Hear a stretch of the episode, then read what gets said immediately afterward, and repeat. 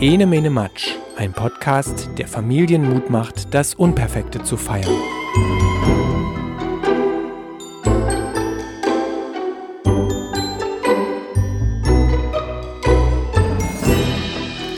Ist Maja von enemenematsch.de, ein Podcast, der sich mit Kindheit und Kindsein beschäftigt. Und heute möchte ich mit euch über das Wildsein sprechen, über Wildheit.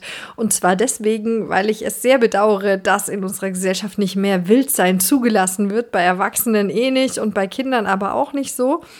Auf das Thema bin ich außerdem noch gekommen, weil mir ein Buch in die Hände gefallen ist von Kate T. Parker. Das ist eine amerikanische Fotografin. Das heißt Wilde Mädchen. Am schönsten sind wir, wenn wir niemandem gefallen wollen und ist im MVG-Verlag erschienen. Und ähm, Kate T. Parker hat dort Mädchen porträtiert. Viele Sportfotografien hat sie gemacht, also beim, beim Rugby, beim Fußball, auch wirklich bei wilden Sportarten. Aber die Mädchen eben auch bei ihren Hobbys fotografiert, beim Musikmachen, beim auf Bäume klettern, beim Bagger steuern. Das Ganze hat sie immer noch mit Zitaten unterlegt. Beispielsweise hier, da habe ich zwei Mädchen, die sind ganz oben auf dem Baum, sieht ganz wunderschön aus, ja, ganz wild und grün.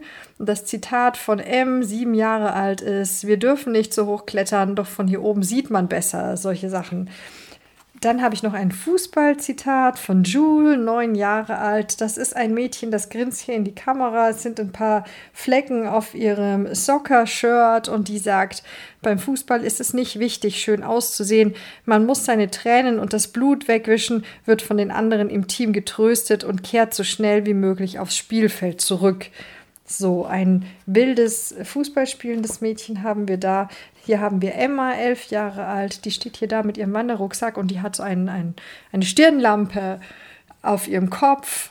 Ja, die leuchtet so in die Dunkelheit hinein und die erzählt hier, mein Vater hat mich schon, als ich ganz klein war, auf Wanderungen mitgenommen.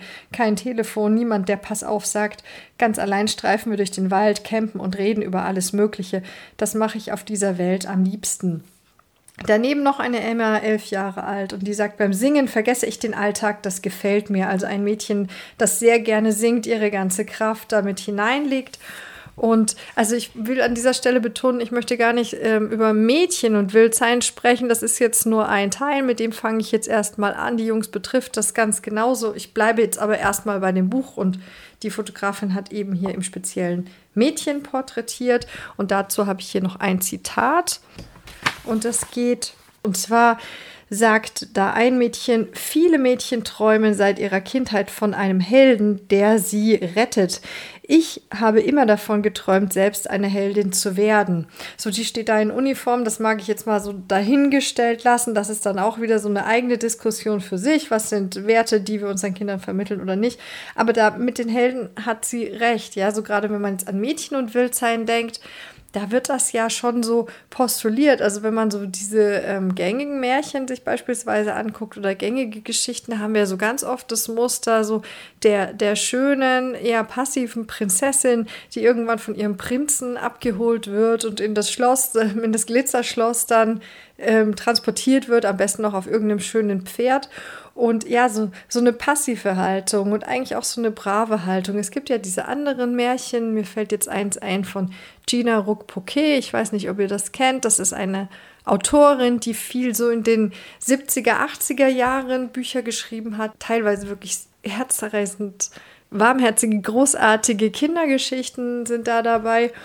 Und ja, die Prinzessin vom Glasperlenschloss heißt eben das Märchen, das mir gerade einfällt. Und da haben wir eben eine Prinzessin, die wild ist, ja, die hat tausende Katzen, denen sie Namen gibt, die läuft immer auf Händen, die klettert auf Bäume oder braust auf ihrem Motorrad hin und her und einen Prinzen will die eigentlich erstmal auch gar nicht und lernt dann doch einen kennen, aber macht dann mit dem gemeinsame Sache. Also die lässt sich nicht auf dem Pferd irgendwo abholen, sondern der Prinz, der muss sich schon anstrengen, dass er sie erreichen kann und dann leben die eben gemeinsam ihr glückliches Leben und da haben wir nicht das Bild der, der passiven Prinzessin, die so im Hintergrund ist. Ja, wild, wild sein, wilde Mädchen. Mir geht es eben in diesem Podcast nicht nur um Mädchen, sondern allgemein um Mädchen und Jungs, um, um Kinder, um die Frage, wie wird Wildsein gesehen in unserer Gesellschaft? Warum wird es oft so negativ bewertet und was können wir eigentlich damit anfangen? Also mal dahinter zu gucken, was ist das eigentlich? Ne?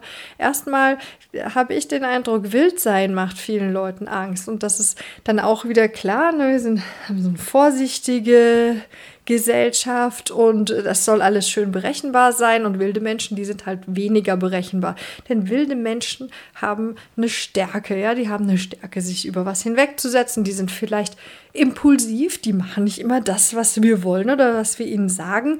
Und die sind vielleicht auch kritisch und, und gucken mal rüber oder, oder werden laut, weil sie spüren, also selbst wenn sie es nicht in Worte fassen können, weil sie spüren, na, hier, hier geht noch was anderes, hier will ich noch mehr und hier gehe ich mal über so eine Grenze. Und das kann ja auch Angst machen, wenn man das negativ sieht und so im Hinterkopf hat, ich möchte jetzt alles unter Kontrolle haben, dann ist natürlich ein wildes Kind äh, viel unangenehmer, eh anstrengender, aber auch unberechenbarer als ein, ein angepasstes, freundliches, braves Kind. Ich bin selber da so etwas betroffen, denn ich habe so ein, ein kleines zorniges Söhnchen, ein, ein großes zorniges Söhnchen mittlerweile, also einen Fünfjährigen, der auch eher laut wird, ja, so der, der Tendenz hat, laut zu sein, wenn er, äh, sage ich mal, im Allgemeinen auf Herausforderungen trifft, wo er jetzt auf den ersten Blick nicht weiß, wie er die bewältigen soll, ja. Und das erste ist erstmal laut zu werden, zu brüllen, wütend zu werden. Und das kostet einen natürlich Nerven und Kraft. Denn, und man hat natürlich als erstes mal den Impuls, das abzustellen, diese Lautstärke. Ja, und da ist dann eben die Frage, wie mache ich das? Und äh, falsch wäre sicherlich, das Ganze zu unterdrücken. Ja, zu sagen, es soll leise sein und ähm, in jedem Fall auf Biegen und Brechen muss diese kleine zornige Person jetzt leise werden und zwar so schnell wie möglich. Ne? Dann, dann kann eines passieren. Dann bringe ich äh, unter Umständen diesen Menschen dazu, dass er sein Gefühl einfach wegdrückt, unterdrückt, vielleicht auch irgendwann nicht mehr merkt, nicht mehr bewusst merkt. Und das, das ist eben genau die Sache, denn unterbewusst wissen die Menschen oft, was ihnen fehlt oder was sie da unterdrückt haben und das äußert sich dann später anders, in irgendwelchen körperlichen Gebrechen oder in irgendeinem Unwohlsein oder sonst was. Und das kennt man ja.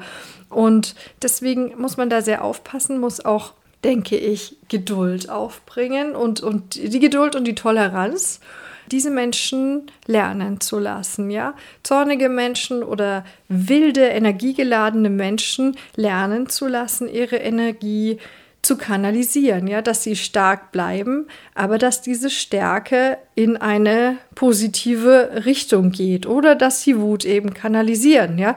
Und das braucht Geduld. Das braucht nicht Geduld für ein, zwei Tage oder ein, zwei Wochen. Das braucht Geduld bei kleinen Menschen über Jahre, dass man denen bei Wut zum Beispiel sagt so, was kann ich machen? Ich kann zum Beispiel ruhig atmen. Ich kann mir antrainieren, selber bis zehn zu zählen, erstmal ruhig zu atmen, um das Ganze in so eine Ruhe zu kriegen. Ich kann, wenn ich große Wut verspüre, die lieber an dem Kissen auslassen und mich dann umdrehen und dann anfangen, drüber nachzudenken, woher kommt das und was ärgert mich eigentlich. Und wenn das jetzt eine Herausforderung sein sollte, bei der der betreffende Mensch nicht weiß, wie er weiterkommt, dann kann ich das in dem Moment erkennen. Dann kann ich sagen, gut, okay, ich fühle mich hier hilflos, beziehungsweise ich, mir fällt die Lösung nicht ein und jetzt muss ich nachdenken, ruhig, was könnte die Lösung sein, um da drüber zu gehen. Und das braucht was. Das ist ein Prozess, so ein, ein wütendes, zorniges Kind dahin zu bringen und immer wieder daran zu erinnern, ja, wie mache ich das? Wie kanalisiere ich die Wut? Wie kriege ich raus, was eigentlich dahinter steckt und wie gehe ich dann weiter?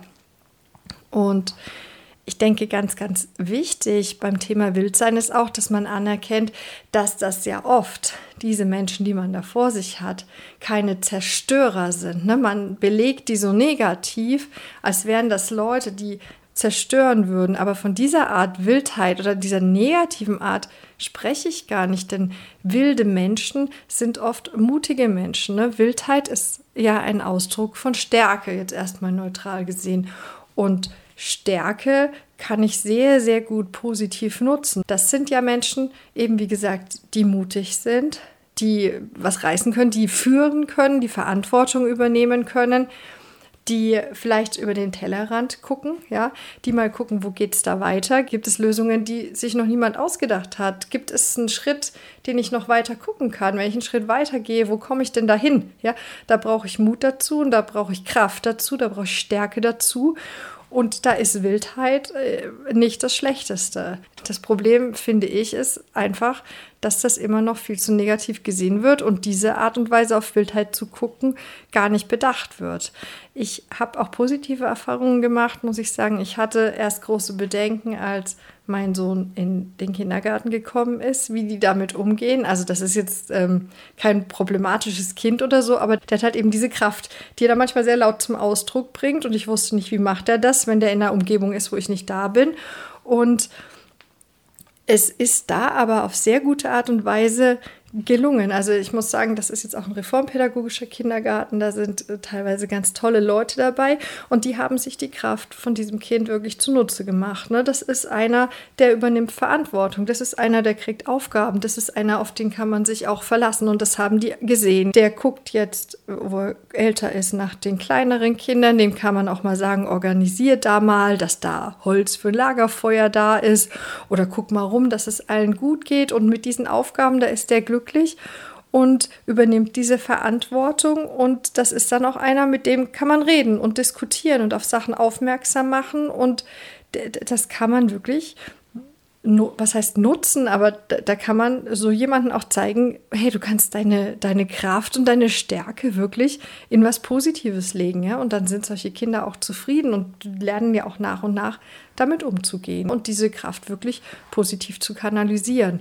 Schade ist, wie ich auch weiter finde, wenn man sich so die Schulen anguckt, die gängigen, da, dass das da auch ähm, oft nicht gefordert ist. Ja, da ist ja auch oft noch diese Angepasstheit, Stillsein und je nachdem, in welchem Bundesland man lebt, ist das, drückt sich das dann ja auch so in den Schulnoten wieder aus. Also wie gesagt, ich habe es schon mal erwähnt, ich bin hier in einem Bundesland, da gibt es noch Kopfnoten im staatlichen Schulsystem, wie das, was mich total geflasht hat, weil ich dachte, das ist schon seit 100 Jahren vorbei, ja, dass man Menschen Noten gibt, ob sie fleißig, pünktlich, ordentlich sind und und mitarbeiten auf so eine ganz altbackene Art und Weise, was mich fast umgehauen hat. Und ja, meine Kinder sind nicht in diesem Schulsystem.